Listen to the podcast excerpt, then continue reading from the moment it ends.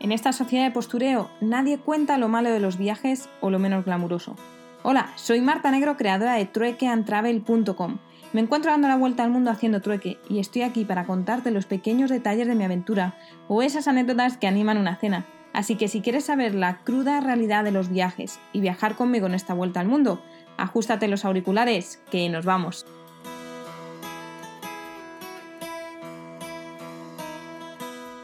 Muy buenas noches. Ay, vaya cambio ayer estar grabando delante del lago Baikal y ahora sentada en la cama de un hostel. Menudo cambio tan grande y radical.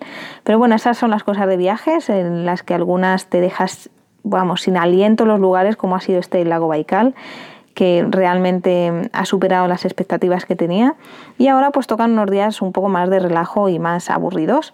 Pero ayer ocurrieron dos cosas importantes a, nombrar. La primera es que cumplí el día número 100 de mi viaje, de estar en travesía. Es solo un número, pero es como muy redondo y suena aquí grande. 100 días, 100 podcasts que os he estado enviando cada día y que habéis estado ahí al otro lado viviendo conmigo las aventuras. Y la segunda cosa es que he llegado a la experiencia número 27. Eh, como quiero conseguir 111, eso significa que ya he alcanzado el 25% de las experiencias que tengo como objetivo. Que luego, si no las cumplo, las 111 no pasa absolutamente nada, pero me gusta tener ahí un pequeño número eh, alcanzable, ¿no? Y que si lo llego, pues oye, muchísimo mejor. Y no sé si lo sabéis, pero eh, llevo camisetas de, de Trueque Travel y mm, llevo, llevo exactamente cinco em, con los porcentajes diferentes em, que voy logrando ¿no? de, trueques. Es decir, que el 27 sobre 111, que es la que he cumplido, sería el 25%, así que ya dejo atrás la de 0, 111 y ya empezaré a llevar la de 27. Normalmente dejaría atrás las camisetas, pero esta del 0, 111 se la prometí a mi amiga Isa, así que la seguiré teniendo conmigo porque quiero cumplir mi palabra de darle esta camiseta original a ella. Y mm, bueno, a ver, ¿en qué consistió el trueque número 27? Pues no sé si os acordáis que os conté que ayer estuvimos desayunando y de repente empecé a escuchar que hablaban español. Pues resultó ser una pareja de hermanos, una chica y un chico, que venían de Ciudad de, México. Y ya sabéis que yo tengo pues una debilidad con los mexicanos porque desde que estudié allí, allí estuve viviendo 10 meses, realmente de todos los países que he visitado, México yo creo por el momento que es mi favorito porque tiene como en equilibrio el tema de la comida, la gente, los lugares que puedes visitar y no sé, yo tuve muy muy buena experiencia allí y, es por el momento mi país favorito.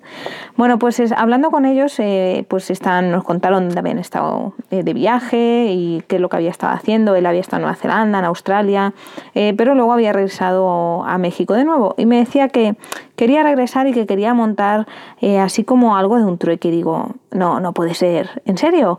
Y ya le empecé a contar mi proyecto y me dijo, ay, pues yo quiero hacer un troque contigo. Y si ya se me ocurre qué es, porque estuvimos hablando de que yo edito vídeos y grabo vídeos y demás.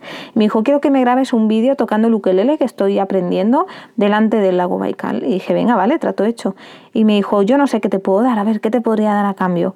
Y hablando con él, pues resulta que él había sido, eh, hacía unos años, reportero de viajes. Lo dejó porque, bueno, se quería reencontrar a sí mismo y dice, sí, suena un, un trabajo ideal y que todo el mundo querría, pero bueno, yo mm, pues al final por trabajo no se viaja de la misma forma y yo necesitaba un viaje Em, introspectivo para conocerme a mí mismo y es lo que, lo que estaba haciendo, ¿no? Y le dije, oye, pues si tú haces fotografías, pues yo estaré encantada de hacer una sesión fotográfica en este lugar tan mágico y, y tan sagrado y especial, ¿no?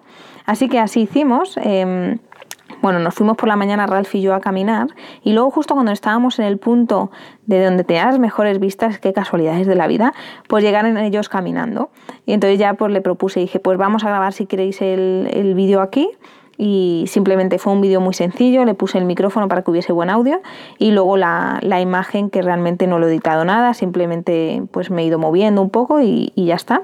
Y luego aprovechamos e hicimos la sesión de fotos ahí, todavía no he visto el resultado, así que no sé si es bueno o malo. Eh, bueno, yo no soy muy buena modelo, debo decirlo. Mm, me cuesta mucho sonreír a la cámara y posar, yo no sé realmente cómo hacerlo, así que espero que alguna foto se pueda salvar. Y nada más, em, ya esta mañana nos hemos regresado. Ha sido igual de impresionante ver de nuevo el lago helado y sobre todo cruzar con el barco y escuchar cómo se rompía el hielo. Ha sido igual de increíble que la primera vez.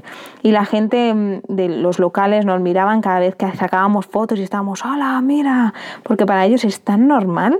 Pero yo nunca lo había visto y nunca había escuchado el hielo crujir así. Y la verdad que es que es una pasada. Yo creo que quiero volver de nuevo al lago Baikal cuando esté completamente congelado, que probablemente haya más gente porque ahora es la mejor época en la que es como este clima medio intermedio y, y se agradece ver estos lugares tan especiales y sagrados sin nadie. Eh, aunque debe de ser increíble poder caminar por las aguas del Baikal. Así que se me queda ahí un poquito la espinita de, querer volver. Y nada, el resto del viaje ha sido mucho más tranquilo que la ida. Eh, este conductor eh, conducía mucho más despacio, sí que había baches, pero no, tanto como, como con el otro. Y mm, me han traído justo hasta el hotel porque esto no es un no es un autobús público, entre comillas, que se coja, sino que es como una empresa privada y te llevan al destino que tú quieras. Así que ha sido perfecto porque no he tenido que cargar con las mochilas ni con nada. Y el hostel en el que estoy está, la verdad que está muy bien. Eh, tiene un montón de sitios con sofás, con mesitas para sentarme y está perfecto porque necesito trabajar estos últimos días, quiero intentar editar todos los vídeos de, de, Rusia antes de cambiar de país, a ver si es posible. Hoy ya he subido uno a YouTube, así que ahora os paso el link por el, por el grupo de WhatsApp y así tenéis el, lo podéis ver directamente sin meteros a, a buscarlo. Y, bueno, ya os contaré, estos días van a ser un poco más aburridillos, pero pues no puedo estar siempre en estos sitios tan, tan increíbles, ¿no? Y bueno, una cosa curiosa que en este hostel también lo he encontrado, y es que excepto en Moscú, en el hostel en el que yo estaba en el safari, em, en el resto, cuando llegas, nunca están hechas las camas, te dejan las sábanas limpias, una toalla y, y, tú mismo te tienes que hacer las camas. Y eso me ha pasado en todos los hostels y en todos los lugares que, he estado aquí en Rusia, o sea que lo tienen aquí como algo normal, ¿no? Y nada, solo como curiosidad. Bueno, nada más, yo me despido, voy a tumbarme un rato a descansar y mañana os cuento más. Acordaros www.truecantravel.com barra podcast para escuchar los podcasts anteriores y nada más, mañana os cuento. Paca, paca.